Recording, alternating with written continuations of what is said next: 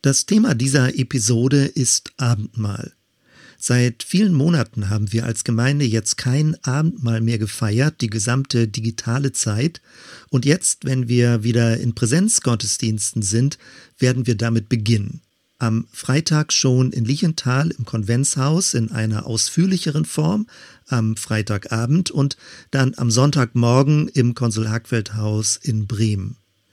Wie geht es dir damit, dass wir für so lange Zeit kein Abendmahl gefeiert haben? Vermisst du es oder empfindest du es möglicherweise sogar als entbehrlich?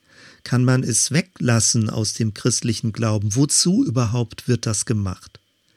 Dem möchte ich in dieser Episode ein bisschen nachgehen und äh, mit dir darüber nachdenken. Wobei das jetzt nicht super ausführlich sein wird, was das alles bedeutet, sondern ich möchte ein paar Linien legen, ein paar Stichpunkte sagen, so dass du für dich dann weiter darüber nachdenken kannst. Am Anfang der Pandemie haben wir überlegt, wollen wir es online feiern, wie wollen wir das machen und im Internet wurde viel darüber diskutiert. Kann man das Abendmahl überhaupt am Bildschirm feiern?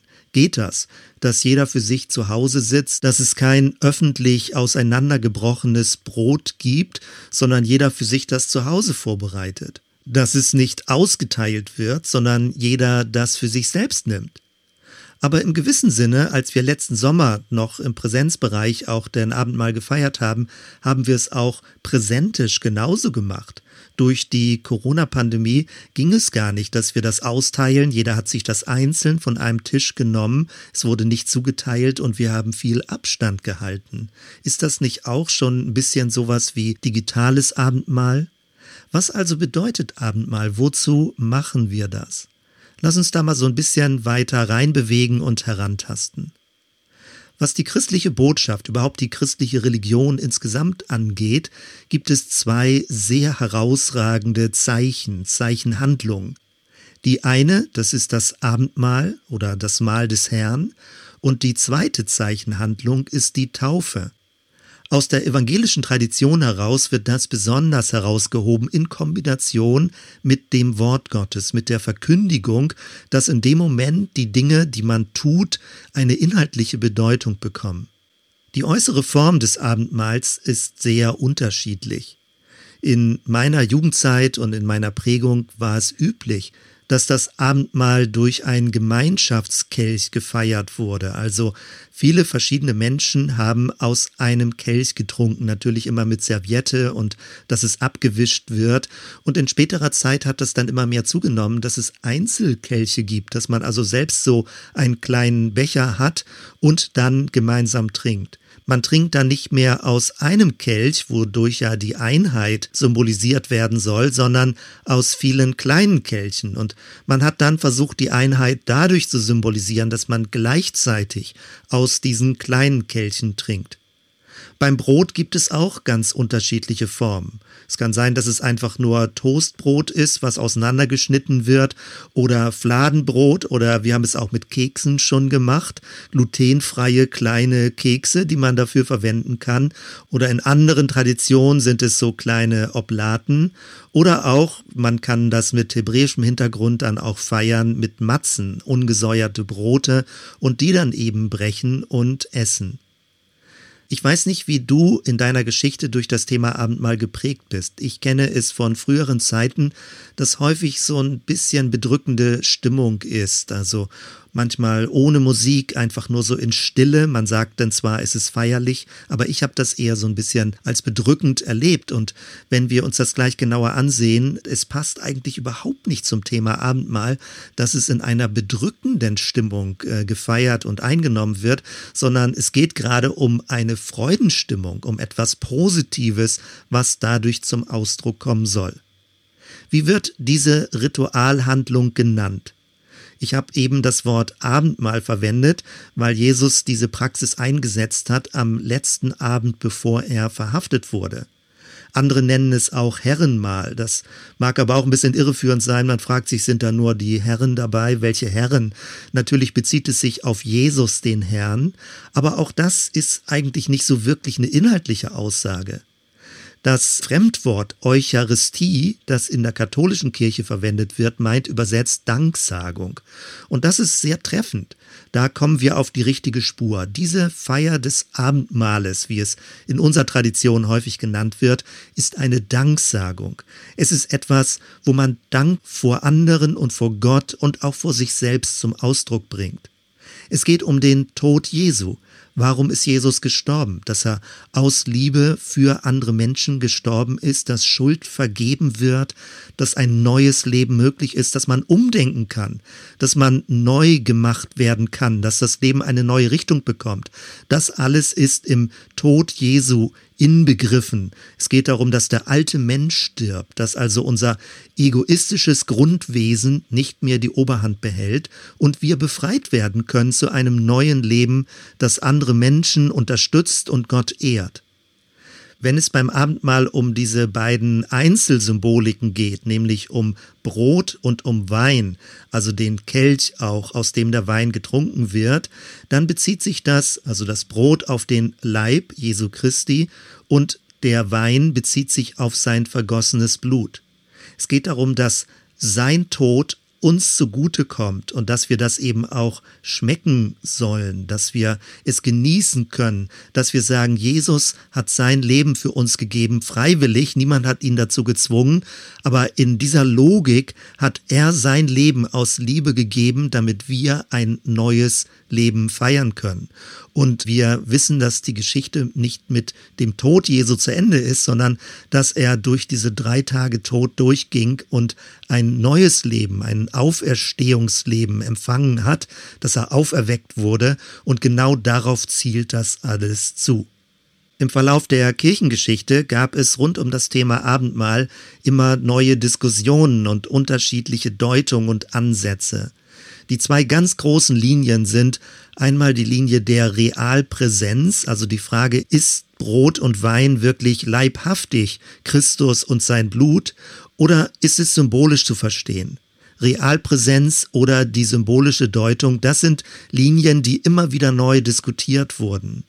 Im katholischen Bereich haben wir eine starke Tendenz in Richtung Realpräsenz manchmal sogar die Vorstellung, dass sich das ganz direkt umwandelt, also in dieser Eucharistiefeier, dass das Brot wirklich der Leib Christi ist und der Wein wirklich das Blut Christi ist.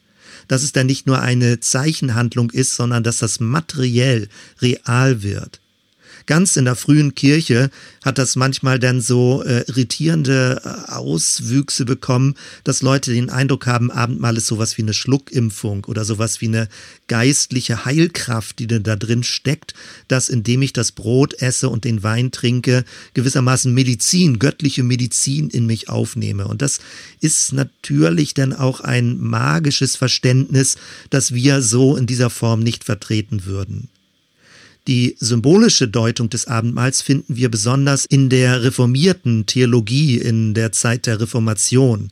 Auch die täuferische Bewegung, die ja stark in der Schweiz entstanden ist zunächst und dann später sich auch in Ostfriesland, in Holland ausgebreitet hat, die ist stark an der reformierten Kirche orientiert gewesen.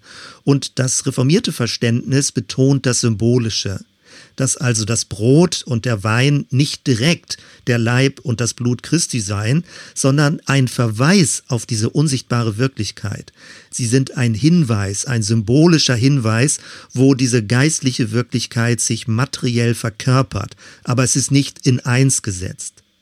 Wenn wir die lutherische Theologie angucken, da ist es so eine Art Kombination, dass schon so es gelesen wird, wenn Jesus sagt, das ist mein Leib, das ist mein Blut, das für euch vergossen wird, dass dieses das ist ganz real als Identifikation mit der Materie verstanden wird, dass also wirklich das Brot auch der Leib Christi selbst ist und der Wein das Blut Christi, aber, und das ist jetzt das lutherische Verständnis, nur im Kontext der Verkündigung, dass es also verwendet wird, dass diese Zeichen verwendet werden im Rahmen des Gottesdienstes, im Rahmen der Verkündigung und dass mit diesen Zeichen auch die Gnade Gottes zugesprochen wird.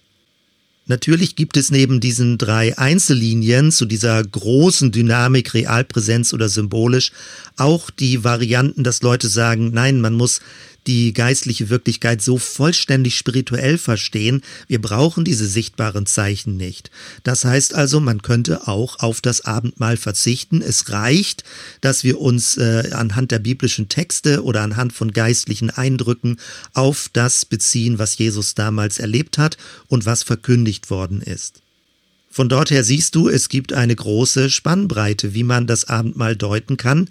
Und wir, wie gesagt, in unserer täuferischen baptistischen Tradition sind sehr stark am symbolischen Verständnis des Abendmahls orientiert. Dahinter steckt auch ein gewisses Gottesbild, was betont wird. Also wenn man sehr stark betont, dass das Abendmahl real ist, also Leib und Blut Christi, dann versteht man eben Gott so, dass er wirklich immanent in dieser Welt ist, dass die Inkarnation Gottes in Jesus Christus so materiell, so leibhaftig ist, dass sich das auch in dieser Form im Abendmahl abbildet. Oder umgekehrt kann man auch sagen, nein, Gott ist so transzendent, so über dieser Welt, so unterschieden von dieser Welt.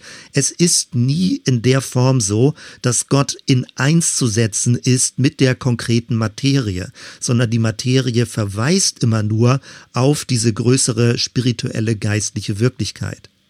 Das ist also der größere Zusammenhang, wenn man über die Bedeutung des Abendmahls nachdenkt, ist es eher ein Immanenzverständnis, Gott ist in dieser Welt, oder ist es eher ein Transzendenzverständnis, Gott ist größer und umfassender als diese Welt und eben grundsätzlich verschieden von dieser Welt? Beides hat seine Berechtigung und ist bedeutsam. Von meiner Seite würde ich gerne eine dritte Linie mit einbringen, die man gerade auch für die heutige Zeit immer stärker braucht, und das ist der Begriff Transparenz. Das bedeutet also, Gott ist dann nicht identisch mit der Schöpfung oder identisch mit der Materie im Abendmahl mit Brot und Wein, sondern er durchleuchtet diese Zeichen, diese Materie. Also er ist gewissermaßen ja in einer Unsichtbarkeit doch gegenwärtig. Es ist geheimnisvoll gegenwärtig, es ist mystisch, es ist spirituell, es ist ja ein Mysterion, dass in diesen Zeichenhandlungen Gott gegenwärtig ist, aber nicht so gegenwärtig, dass die Materie selbst Gott wäre und dass wir eine magische Handlung damit durchführen. Es ist also eher ein Hindurchleuchten der größeren geistlichen, göttlichen Wirklichkeit bis hinein durch diese Materie hindurch durch, die wir in den Händen halten oder auch in unserem Mund schmecken und spüren können. Mir scheint für mich persönlich, dass diese Transparenzlinie, dieses Verständnis, wie Gott unsichtbar gegenwärtig ist inmitten dieser Welt, in dieser Materie, ohne in eins gesetzt werden zu dürfen mit der Materie, dass dieses Transparenzverständnis besonders hilfreich ist, gerade auch um in Bezug auf die gesamte Schöpfung im ökologischen Bereich einen besseren Zugang zu bekommen, dass wir die Schöpfung eben nicht als völlig getrennt und geschieden von Gott wahrnehmen, sondern Gott inmitten der Schöpfung ist, aber nicht so inmitten der Schöpfung, dass die Schöpfung selbst Gott sei, sondern Gott bleibt verschieden, aber er ist unsichtbar anwesend und gegenwärtig. Wenn wir ein bisschen weiter in die biblischen Linien reingucken, dann möchte ich mal ein paar Notizen machen, wo uns dieses Bild vom gemeinsamen Essen, worauf dann auch das Abendmahl Bezug nimmt, in der Bibel begegnet. Zunächst einmal ganz direkt natürlich bei Jesus. Jesus hat zusammen mit Leuten viel gegessen. Er hat sich immer wieder zum Essen getroffen und das wird in den Evangelien vielfach berichtet. Man hat ihm sogar den Vorwurf gemacht, dass er ein Fresser und Säufer wäre. Also offenbar hat er gerne mit Leuten zusammengesessen und gefeiert. Man denkt nun aus unserer Perspektive, okay, das meint vielleicht einfach nur, dass Jesus lebensfroh war und dass er das Leben genossen hat, aber da steckt viel mehr Botschaft drin. In der damaligen Zeit, in der orientalischen Welt, haben wir es mit einer Honor-Shame-Kultur zu tun, also eine Ehre- und Beschämungskultur. Und Menschen waren ausgegrenzt dadurch, allein dadurch, dass sie nicht mitessen durften, dass sie nicht sich mit an den Tisch, an die Tische setzen durften. Man hat Menschen auch dadurch beschämt, indem man bewusst nicht mehr mit ihnen gegessen hat.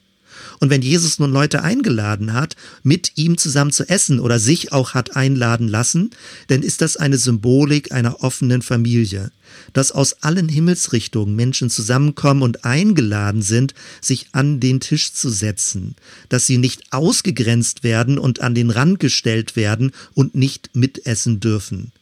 Jesus hat also immer und immer wieder mit Menschen, mit Freunden, mit Bekannten zusammen gegessen. Und all das hat er auch in verschiedenen Zusammenhängen gedeutet auf das Wesen, auf die Gestalt, auf die Werte des Himmelreichs, des Friedensreichs, was hier auf der Erde schon anfängt sichtbar zu werden. Etwas Zweites, die Speisung der 5000. Du kennst das vielleicht, die Geschichte von den fünf Broten und zwei Fischen. Und da geht es zunächst einmal darum, dass Menschen, die drei Tage den Predigten von Jesus in der Wüste, in der Steppe zugehört haben, dass sie hungrig waren und dass äh, es jetzt darum ging, ihnen zu essen zu geben. Eine ganz spannende Geschichte. Und dann lesen wir aber, wie Jesus bewusst diese fünf Brote bricht. Also zunächst einmal hebt er sie hoch und dankt Gott dafür, dann bricht er sie und dann werden sie ausgeteilt. Und wir können daran erkennen, äh, das ist so etwas wie Abendmahl, ohne dass es so genannt wird nämlich dass Brot geteilt wird. Fische werden geteilt. Es erinnert an das Alte Testament, an die Geschichte vom Auszug des Volkes Israels aus Ägypten in der Wüste, dass Gott Manna gegeben hat, Brot vom Himmel. Hier nach dieser Speisung der 5000 wollten Leute Jesus zum Brotkönig machen. Sie wollten ihn deswegen gerade auch als Messias erkennen und zum Messias machen, weil er das Volk, die Armen, ernährt hat und gespeist hat. All das schwingt mit beim Thema Abendmahl. Es sind nicht nur kleine Portionen, die da verspeist werden, sondern es ist ein Gemeinschaftsmahl, ein Gemeinschaftsessen. Und damit sind wir auch schon drittens bei einem Rückbezug ins Alte Testament, nämlich der Auszug aus Ägypten. Und da ging es unmittelbar vor dem Auszug darum, das Passamahl zu feiern.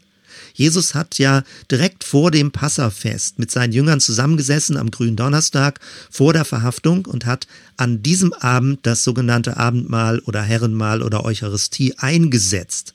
Und mit dem Hintergrund des Auszuges aus Ägypten bekommt es noch eine viel tiefere Bedeutung. Nämlich, es ist ein Mahl der Befreiung, ein Festessen, das das Volk aufatmen kann, dass es jubeln kann. Es soll sich daran erinnern, an diesen Auszug aus der alten Welt, Abschied vom alten Leben. Das wird im Abendmahl gefeiert. Weil es jedoch im Vorfeld der drohenden Verhaftung und der Hinrichtung von Jesus zusammen gefeiert wird, deswegen ist es immer ein bisschen überlagert mit diesem Todesgeschehen dass es ein Sühnegeschehen ist, ein Opfertod am Kreuz. Das ist ja ein riesiges Thema. Gemeint ist nicht, dass Gott besänftigt werden muss, sondern dass Gott aus Liebe sein Leben gibt, damit diese destruktiven Mechanismen, diese Hassstrukturen in dieser Welt zerbrochen werden. Noch am Kreuz sagt Jesus, Vater, vergib ihnen, sie wissen nicht, was sie tun. Jesus wird ja hingerichtet, obwohl er nur Gutes getan hat. Leute hatten keine Anklage gegen ihn und das Böse hat sich an dem Guten abgearbeitet geleitet.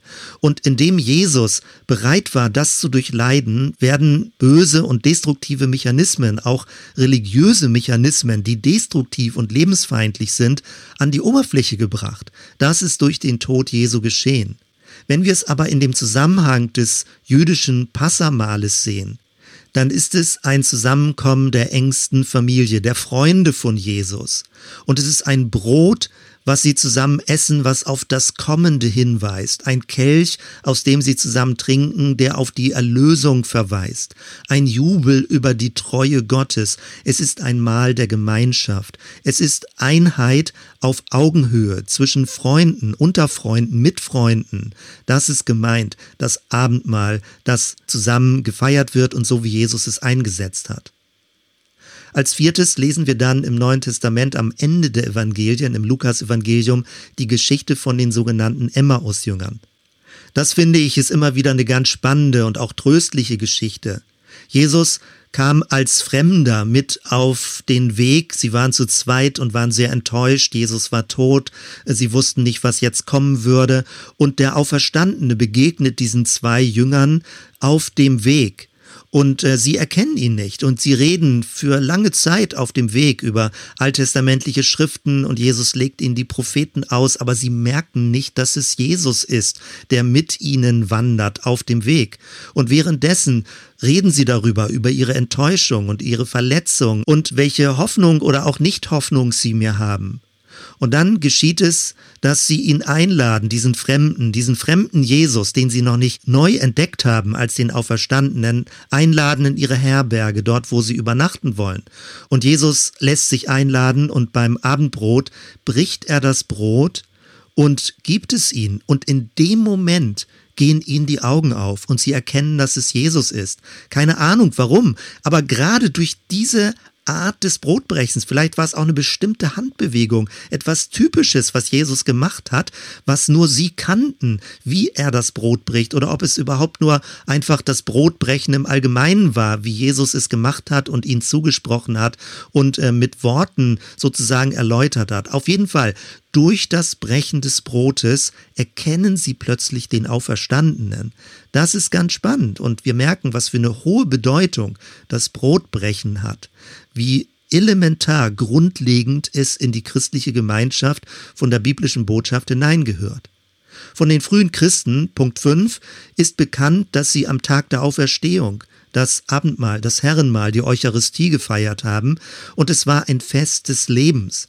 Es ging darum, dass die Liebe Gottes deutlich wird in diesen zwei Zeichen, in Brot und Wein, in diesen Grundnahrungsmitteln der damaligen Zeit, dass Gott dein Leben hält, dass Jesus das Brot des Lebens ist, dass er in diesem Wein, das ist das Bild, dass die Weintrauben in den Keltern zertreten werden, dass er bereit war, sein Leben dafür hinzugeben, damit wir die Liebe Gottes erfahren können.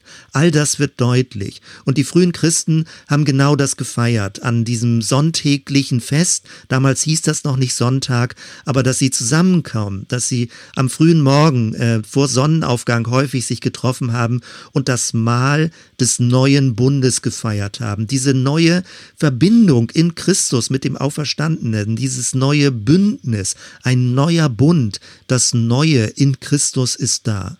Sechstens, bei Paulus finden wir, dass er diese Abendmahlspraxis, diese Symbolik bis in die heidnische Welt weiterführt. Also heidnisch nicht als Negativwertung, sondern in die nicht-jüdische Welt, nämlich zu den Griechen. Zum Beispiel in Korinth, da lesen wir im elften Kapitel, wie Paulus manche Korrekturen vorgenommen hat. Und spannend dabei ist, dass Paulus, wenn er das den Korinthern erklärt, vermutlich nicht nur auf das Alte Testament mit dem Passamal Bezug nimmt und es so eben erklärt hat, den griechischen Völkern oder auch der lateinisch-griechischen Welt, nämlich es gab auch in der griechischen Kultur eine Praxis des gemeinsamen Essens in kleinen Kreisen. Das waren die Symposien. Leute haben sich da richtig in Häusern getroffen, wo so kleine Sitzgruppen waren. Damals hat man nicht gesessen, man hat gelegen, also so Liegegemeinschaften, so fünf, sechs, sieben, acht, manchmal zehn, 15 Leute, aber nicht mehr, so dass man noch in einer kleinen Gruppe einander zugewandt miteinander reden konnte. Und es ging darum, zu essen, zu trinken. Es ging nicht darum, sich zu besaufen, auch wenn Wein verwendet wurde, aber sehr verdünnt, sondern es ging dann um ein Themengespräch, ein Gastmahl, ein echtes Essen, wo über Themen geredet wurde. Das ist vermutlich auch die Rahmenstruktur von frühen christlichen Gemeinschaften, Zellgruppen, kleinen Hausgemeinschaften, die sich so zum Essen, zum Trinken und zum Miteinander reden und dann auch zusammen beten getroffen haben, Bibeltexte gelesen, füreinander gebetet und über die Dinge gesprochen, die den ersten Christen und Christinnen an Jesus wichtig waren und wie sie ihr Leben leben konnten, Jesus gemäß. Das ist sehr spannend, dass es in der griechischen Welt gewissermaßen auch so ein gesellschaftliches Gefäß gegeben hat, wo man diese Essensgemeinschaften in kleinen Gruppen praktiziert hat. Und in Korinther 11 korrigiert Paulus gegenüber den Korinthern, dass sie sich als Christen noch beschämender verhalten, selbst als die griechische Welt. Also, dass sie sowohl den christlich-jüdischen Hintergrund nicht richtig verstehen, aber auch die übliche Praxis in der griechischen Welt missachten. Wie? Nämlich, indem Leute schon anfangen zu essen und das Essen aufessen, bevor andere da sind, die vielleicht länger arbeiten oder die ärmer sind, die nicht so viel Essen mitbringen konnten, weil es ging ja darum, dass man das Essen teilt. Und Paulus kritisiert das, dass Leute, die eher ein bisschen wohlhabend sind oder früher kommen können, sich schon den Bauch vollschlagen und damit so ungerecht und so rücksichtslos sich verhalten. Und er sagt, ihr sollt die armen Menschen nicht beschämen, indem ihr selbst viel esst und für die anderen dann nichts mehr übrig bleibt. Das sind einige der frühen Hinweise, wie die ersten christlichen Gemeinschaften miteinander ihr Leben geteilt haben, auch von den materiellen Gütern sich gegenseitig ausgeholfen haben, wo jemand in Not war. Und das Abendmahl war genau Ausdruck davon. Es ist genug für alle da, es ist Essen und Trinken für alle da, jeder ist willkommen. In dem, was Paulus also den Korinther sagt, erkennen wir, wie durch das Abendmahl deutlich wurde, es ist eine offene Gemeinschaft, Menschen auf Augenhöhe, Menschen, die als Freunde zusammenkommen und in dieser Weise miteinander sich daran erinnern, was Jesus getan hat und was für die gegenwärtige Zeit verlängert werden kann und wie das gelebt werden kann, was Jesus wichtig gewesen ist. Das ist sehr spannend, dass all das in der Feier des Abendmahls drinsteckt. Und als siebter Punkt noch, das Abendmahl weist darüber hinaus über diese gegenwärtige Welt. Es geht um die Vision des Friedensreiches. Es ist ein Friedensmahl, was schon jetzt gefeiert wird unter Freunden, aber was in die Zukunft hineinweist, nämlich wie Gott das haben möchte, wie Gott sich den Himmel vorstellt, dass wir eine große Festgemeinschaft sind, die miteinander essen und trinken und das Leben genießen. Wir finden das von Jesus schon, wie er im Matthäus-Evangelium Kapitel 8 und Lukas 13 folgendes sagt. Viele werden von Osten und Westen kommen und mit Abraham, Isaak und Jakob im Himmelreich zu Tisch sitzen.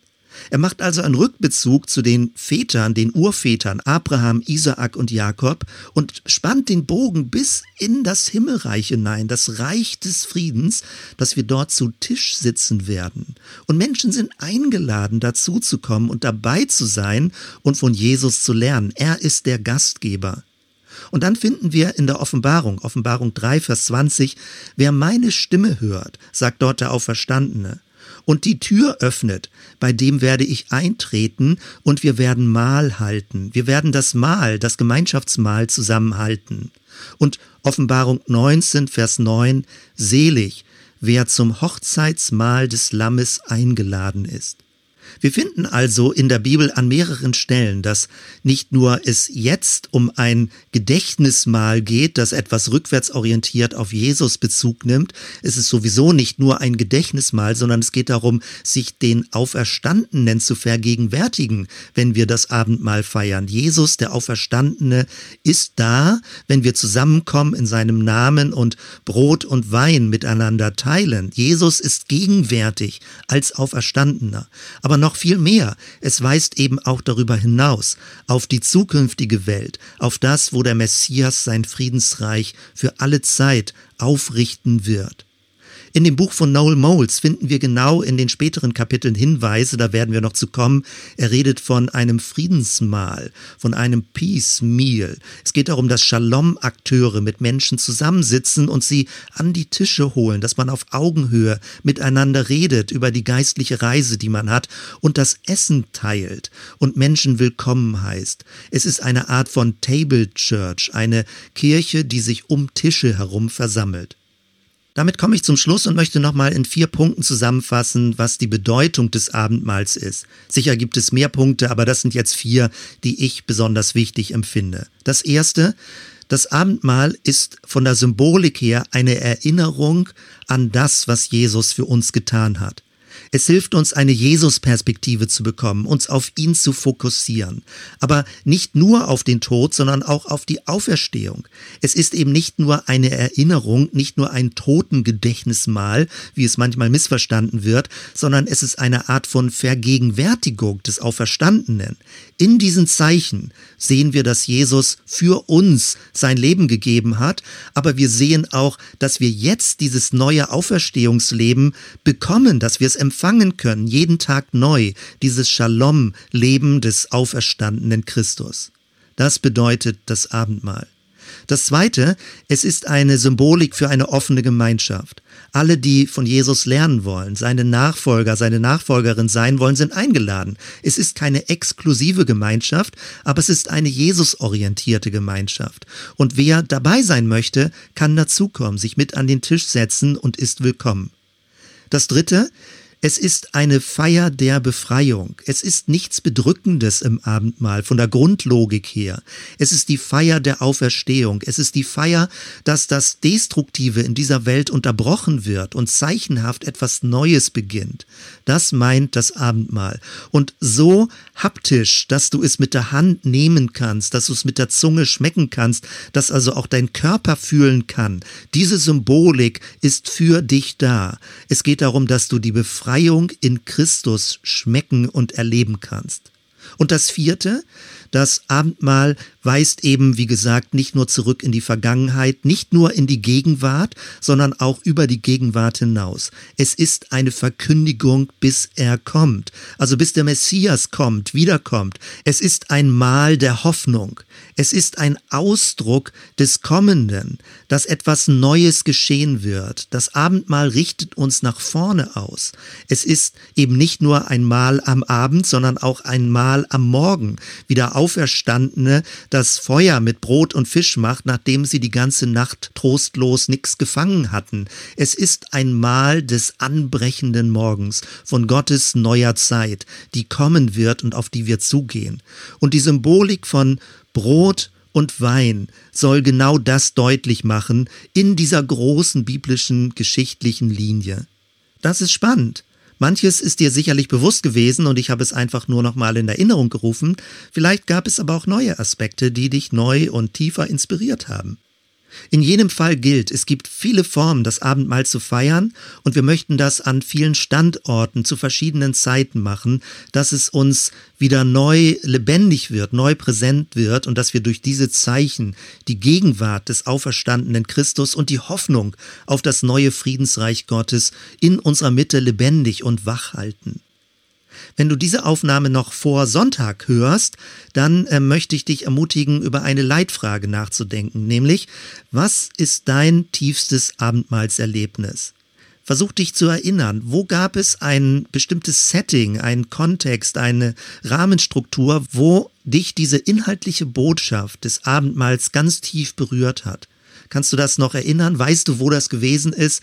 Wenn du dich daran erinnerst und das beschreiben kannst, das wäre schön. Wir werden es am Sonntag so zeugnishaft zusammentragen, Erfahrungsberichte, wo, in welchen Momenten, in welchem Zusammenhängen ist dir besonders stark die Bedeutung, die inhaltliche Bedeutung des Abendmahls bewusst geworden und ähm, ja, dass wir uns damit gegenseitig ermutigen und inspirieren, einen neuen, vertieften, aufgefrischten Zugang zu dieser Symbolik des Abendmahls Abendmahls zu bekommen. Bis hierhin. Ich freue mich, wenn wir uns am Sonntag sehen oder wenn du an anderer Stelle auch mit anderen Christen und Christinnen zusammen Abendmahl feierst. Bis dann.